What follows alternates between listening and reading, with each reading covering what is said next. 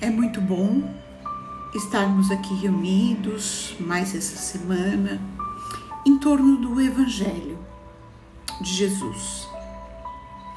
Então vamos nos preparando, vamos serenando a nossa mente, buscando uma posição bem confortável. Vamos inspirar profundamente, absorvendo a energia positiva do ambiente. Respiramos, eliminando nossas negatividades e relaxamos. Inspiramos, expiramos e relaxamos mais. Vamos nos concentrando no nosso, ambi no nosso ambiente, procurando nos sintonizarmos com os amigos espirituais que já estão aqui presentes e que darão sustentação ao nosso Evangelho. Nós nos irmanamos física e espiritualmente no mesmo ideal, no bem maior. E já podemos saudar aos nossos mentores individuais, agradecendo a esses amigos a sua dedicação.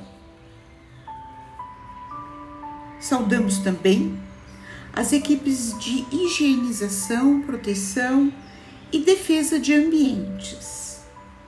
Vamos acompanhando mentalmente essas equipes que, com suas tochas luminosas, vão higienizando as nossas casas, limpando paredes, tetos, chão, removendo todas as negatividades queimando miasmas, desfazendo formas pensamento, deixando o ambiente bem propício à leitura do Evangelho. E em seguida, vamos nos ligando ao mentor do nosso lar e também aos mentores responsáveis pelo nosso Evangelho e suas equipes agradecendo por todo o auxílio e fortalecimento a cada semana. Subimos então até Ricardo e os cruzados, sempre atentos à segurança e guarda de nossa casa. Pedimos a esses amigos que reforcem essa segurança. E chegamos aos planos dourados de Ismael, o anjo tutelar do Brasil, cuja missão é a evangelização do, do povo brasileiro. Ismael nos leva até Maria de Magdala. Maria de Magdala nos recebe, nos envolve em seu olhar e pedimos que ela continue a inspirar a nossa reforma interior. Com ela subimos até os planos de Maria de Nazaré, nossa mãe maior. Vamos mentalizar sua presença firme e amorosa. Ela nos envolve em seu, seu manto azul de luz. Pedimos que ela dulcifique os nossos corações, aumentando a nossa capacidade de amar e de perdoar. E com Maria, vamos até o Mestre Jesus, a quem agradecemos pelos seus ensinamentos, que esteja sempre ao nosso lado. Pedimos as suas bênçãos e pedimos que nos leve até o Pai Criador, através da prece, que Ele mesmo nos ensinou. Pai nosso que estás nos céus, santificado seja o teu nome. Venha o teu reino, seja feita a tua vontade, como no céu também sobre a terra. O pão nosso diário dá-nos hoje. Perdoa-nos nossas dívidas, como também perdoamos nossos devedores. E não nos introduzas em tentação, mas livrai-nos do mal. Que assim seja, graças a Deus.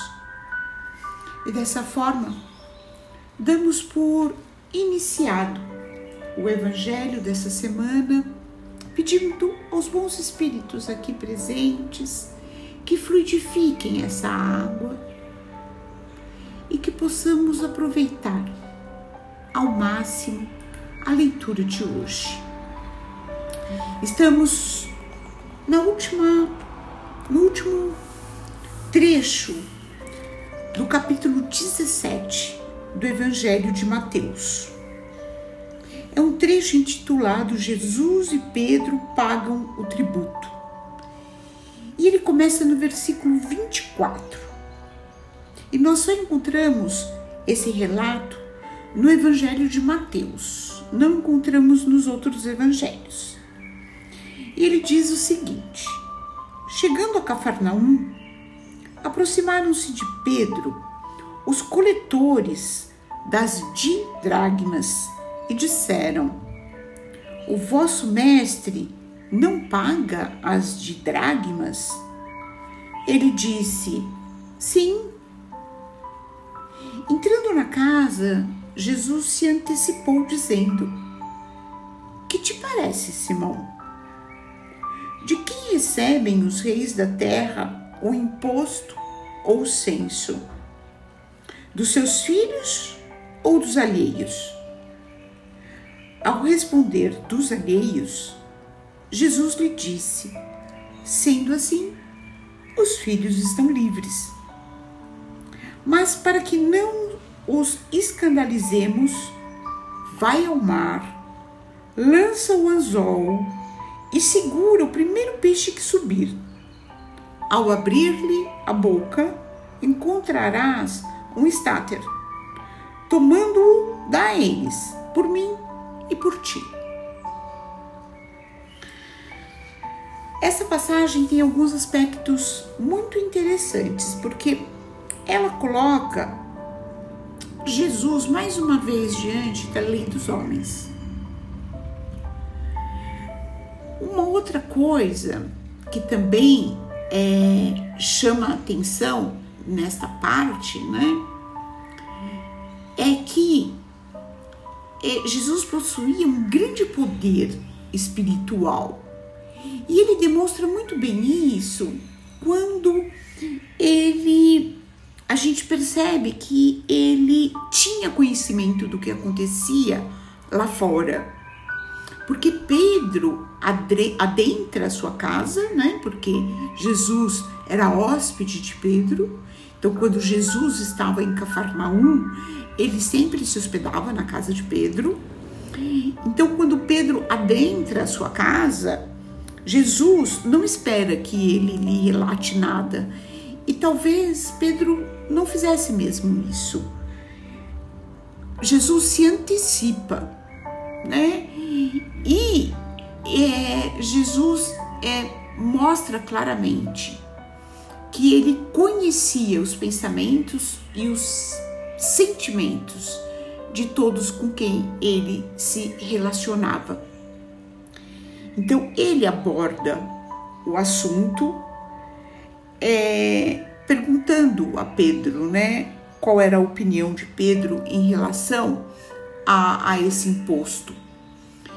E esse imposto, ele era um imposto que era quitado por meio do valor de duas moedas gregas, ou seja, duas dragmas, chamada de dragmas, daí a denominação de dragmas.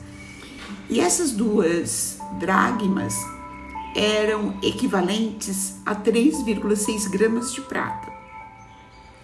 Esse tributo ele havia sido implantado por Moisés. E quando e aí Jesus fala é, pergunta né, para Pedro de quem recebem os reis da terra o imposto ou o censo, dos seus filhos ou dos alheios? E Pedro responde dos alheios, Jesus provavelmente, né, estava fazendo uma referência ao, ao, ao episódio de Davi e Golias. Porque quando é, é, os israelitas estavam sendo ameaçados pelos filisteus, e isso está é, relatado na Bíblia, né? Isso está é, relatado é, o desafio no capítulo 17 do primeiro livro de Samuel. Então, é, o rei Saul ele estipula uma, uma recompensa para quem é, para quem derrotar o gigante Golias, porque o gigante tinha feito um desafio. Ele lutaria com um guerreiro israelita e esse guerreiro, se ele vencesse, os filisteus se submeteriam aos israelitas. Mas se o, o, o, o Golias ganhasse, seria o contrário, os israelitas se submeteriam aos filisteus. Mas Golias era um gigante, ele era quase invencível. Tanto é que o rei Saul, ele que era um guerreiro, se recusou a lutar contra é, o, o gigante Golias. E Davi aceita esse desafio e acaba vencendo é, é, é, Golias e com isso ele recebe de, de recebe como prêmio que ele ficaria livre de todos os impostos, além de ganhar uma grande fortuna e todos os seus descendentes também.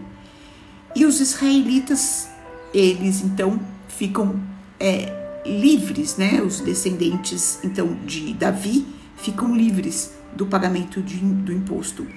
E Jesus é considerado um descendente de Davi, assim como Pedro, como judeu, também é considerado um descendente de Davi.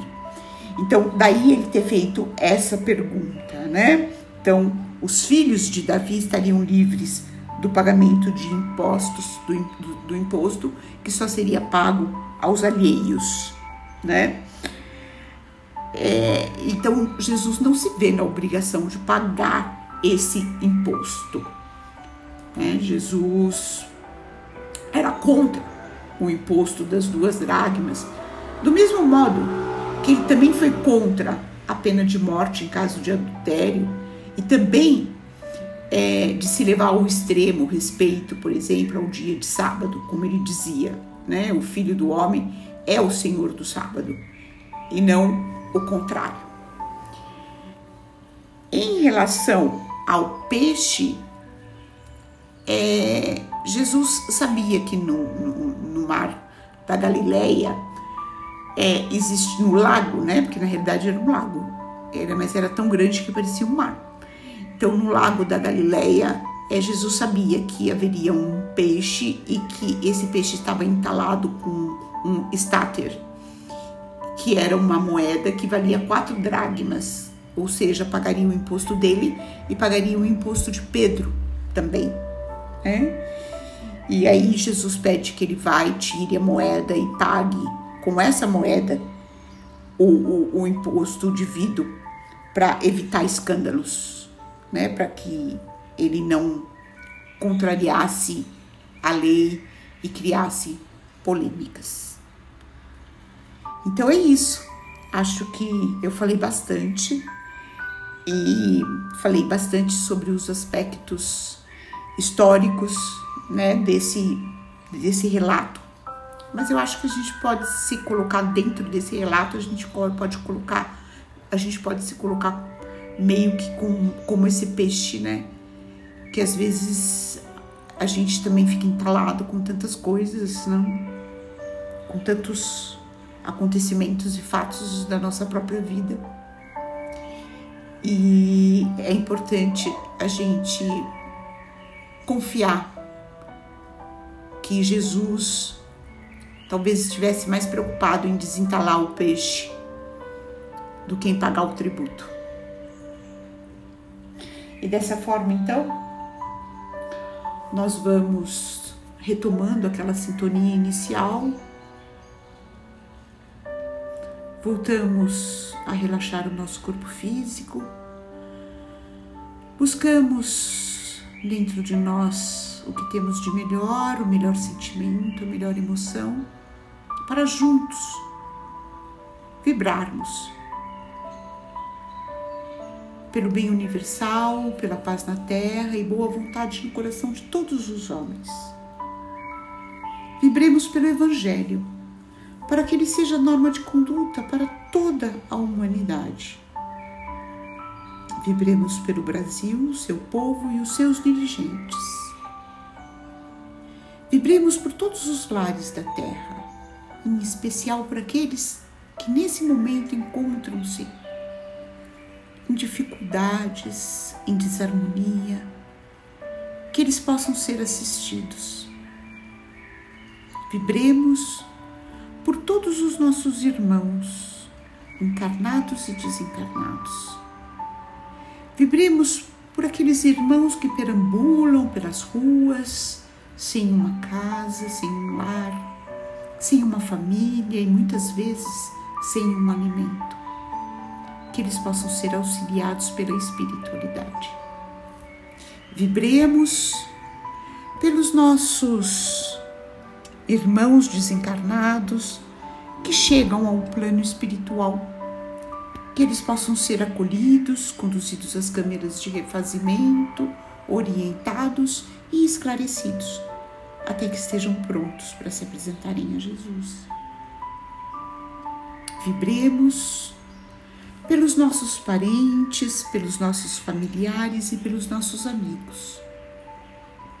E vamos deixar em aberto uma vibração para que o plano espiritual a utilize onde ela for mais necessária. E vamos pedir licença ao Pai para vibrarmos por nós mesmos, para que se cumpra em nós a Sua vontade. E vamos encerrar o Evangelho com a prece que o Mestre nos ensinou. Pai nosso que estás nos céus, santificado seja o teu nome.